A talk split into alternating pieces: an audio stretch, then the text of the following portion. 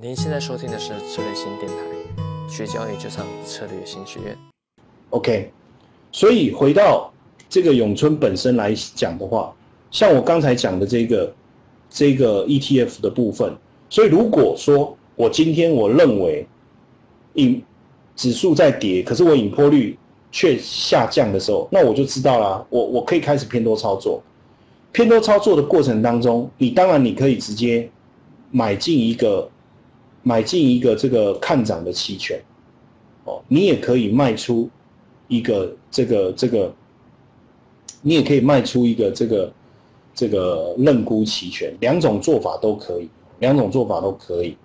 哦，但是基本上两个的风险差异还是有一点不同，而且我们看当下的一个环境来研判。如果说我们要进场的时候，我们发现看涨期权是比较便宜的，哦，那我其实是蛮建议你干脆直接买进看涨期权，而不要去卖出看跌期权。买进看涨期权也是偏多，卖出看跌期权也是偏多。但是如果当市场环那个氛围，我我们看到整个指数在下跌，整个引波率没有跟上，哎。可是 put 的引波率是比较高的的话，那我去卖出看跌期权，就是我们应用引波率来决定我们的操作，哦，来决定我们的操作。但是我我发现一件事，就是这个五十 ETF 的认购期权跟认沽期权好，他们的这个波动率都一直以来都不算低，哦，一直以来都不算低。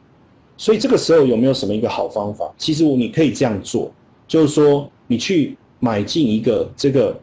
呃盘涨的这个这个 call，就是基本上等于你是买进一个较为实质的看涨期权，再卖出一个虚值的看涨期权，这样的一个做法，它的好处是，当然你的成本固定。但你的收益也固定哦。但是我要讲的是，这个好处是，重点其实是在这个地方。稍等我一下，重点是在这个地方，它把引坡率的一个问题，引坡率相对较高，对买进部位这样的一个策略的问题，它把它给抵消掉了。所以在五十 ETF 这样的一个引坡率的环境，单独买进一个。认购期权或认认沽期权，我觉得成本来看是比较不划算的，因为它的引坡率是比较高的。但是问题是，我比较不喜欢在交易期权的时候当卖方哦，这这个以后我再会持续的不断跟各位聊，所以我就想要用另外一个选另外一个想法，我还是希望偏多操作，可是我不想要受到引破率的影响。这个时候，你就可以买进一个二点五五，再卖出一个二点六的，这样子组合起来以后，其实还是看多的，因为你看右边的这个盈亏图就可以理解，跌的时候你会赔钱，涨的时候你会赚钱，只是说你的利润被控制住了，但是风风险其实就是我的损失，其实也相对的比我单独买进这个二点六的这个二点五五的 call 会来的便宜很多哦。那为什么我要这么做？就是我要把引破率的风险把它锁起来，就是说我不想要面临我买了买太贵，引破率太高，未来引破率持续的修正，我就会产生引破率的损失。这是一个很好的一个一个做法哦，很好的一个做法。那当然在另外一个思维哈，就是说在这个斗过的部分啊，我们也。看到了一个蛮有趣的现象，哎，今天的看一下哦，比如说在平值的部分，它的它的引波率比较低；在虚值的部分，引波率比较高，或者是在这一个呃更为深度实值的部分，它的引波率比较高。那引波率比较高。我基本上，当然我可以做的是这个、这个、这个、这个啊，卖卖出去的一个交易策略，卖出去的交易策略。那基本上呢，那我就卖出去了。那卖出去以后呢，卖出去以后，哎，稍等我一下。卖出去以后呢，我会赚到高引波率。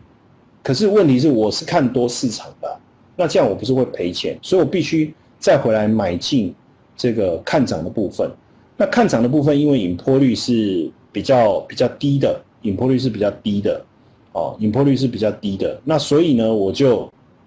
买进。可是你会发现，我右边的图还是上涨，指数上涨会赔钱，所以我就可以，我就做，我们就做一个动作就可以，我就增加。增加它的部位，我们看看能不能增加到最后哦。我在上涨的过程当中，哦，在上涨的过程当中，我能够变为获利。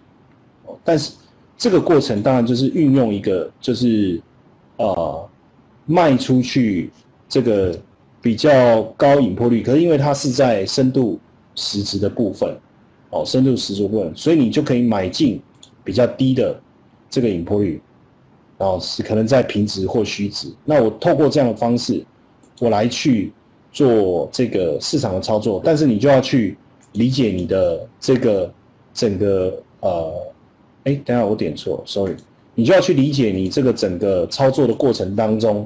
它能不能去改变你的图形。所以你看哦，我现在我本来是卖出一个呃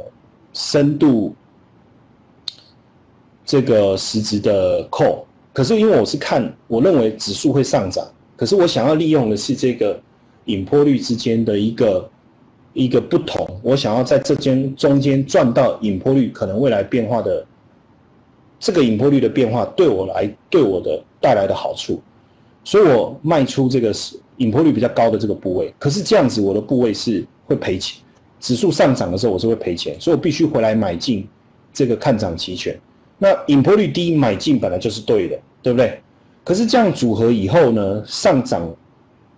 这个豆粕上涨，我还是会赔钱，怎么办？我就增加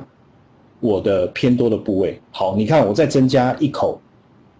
哦，增加一手啊，增加一手以后变成买进两手三一五零的 call，卖出一手二八零零的 put，你看这时候我的利润就上来了。可是我我我所付出的这个代价是相对来讲是是少的，哦，相对来讲是少的，相对来讲是少的。那为什么为什么会这样？因为你看，我买这个这个扣，我只要花一四零，我买两组，那也不就不就二八零，对不对？可是我卖出去，我可以收到三九九，怎么会有这种诱因？就是因为。引波率之间的差异，所以我就可以做出这样的一个呃操作组合哦。所以未来各位可以以这样的方式试着去操作看看哦，操作看看，你就会发现说，但是因为我们现在这个价格是有的，实际在交易的时候，你要是要配合市场当下流动性，所以我觉得在这种引波率差异比较大的市场，你在运用上会比较有弹性。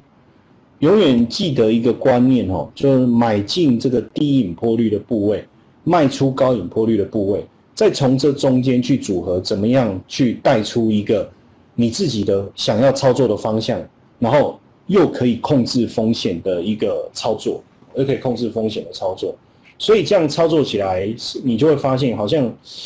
有一点呃，似乎是有一种套利的一种一种味道。那怎么会有这种机会呢？其实就是引波率、引波率的这种分布所带来的这种差异。但是当然也要市场有足够的交易量，而且在买卖报价的过程当中，你能够呃，就是就是你能够确实能够成交，才有这样的一个机会了，好不好？OK，好，透过引波率的部分，呃，我做了这样的一个说明。更多精彩的培训。欢迎上策略型学院网站。